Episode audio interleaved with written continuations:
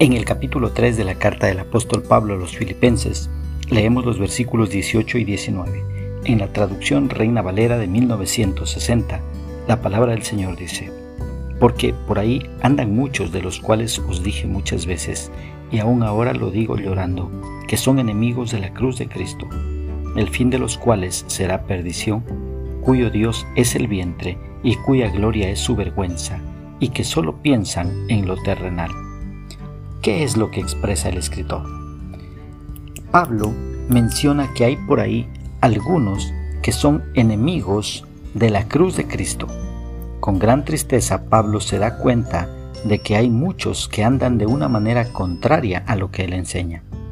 Él tiene a estas personas como enemigos de la cruz de Cristo.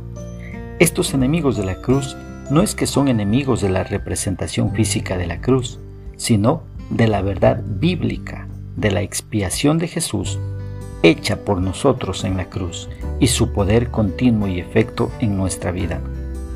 Estos enemigos de la cruz eran aquellos que pensaban que mientras tu alma fuera salva, no importaba lo que hicieras con tu cuerpo, no les importaba vivir en santidad.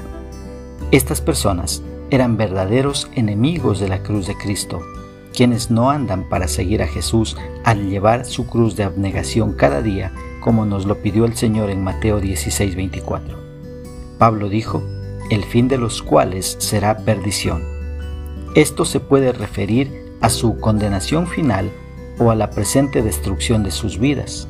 Probablemente es a su condenación final a lo que se está refiriendo el apóstol Pablo. Refiriéndose a estos enemigos de la cruz, Pablo dice, cuyo Dios es el vientre. Esto describe la idolatría de estos enemigos. No necesariamente se refieren a lo que comen, sino más bien a los desenfrenos sensuales en general. Ellos viven por los placeres del cuerpo, mente y alma.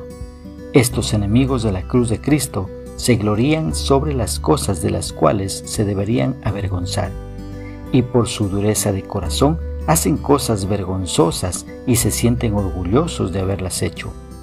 Por eso Pablo dice, cuya gloria es su vergüenza, que solo piensan en lo terrenal. Esto nos hace ver que el enfoque de sus vidas no está en obedecer y adorar a Dios, sino en llevarse bien con este mundo y vivir de una manera impía. ¿Cómo podemos aplicar esta porción bíblica a nuestra vida?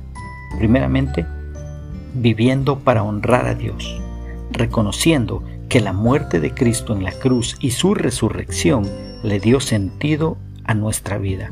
Y ahora con Cristo, nuestra vida tiene sentido, tiene rumbo y esperanza. Una segunda aplicación, testificando de Cristo a aquellos que viven como si Dios no existiera Mucha gente vive para satisfacerse a sí misma y aunque no lo quieran reconocer, necesitan de Cristo para no condenarse en el infierno.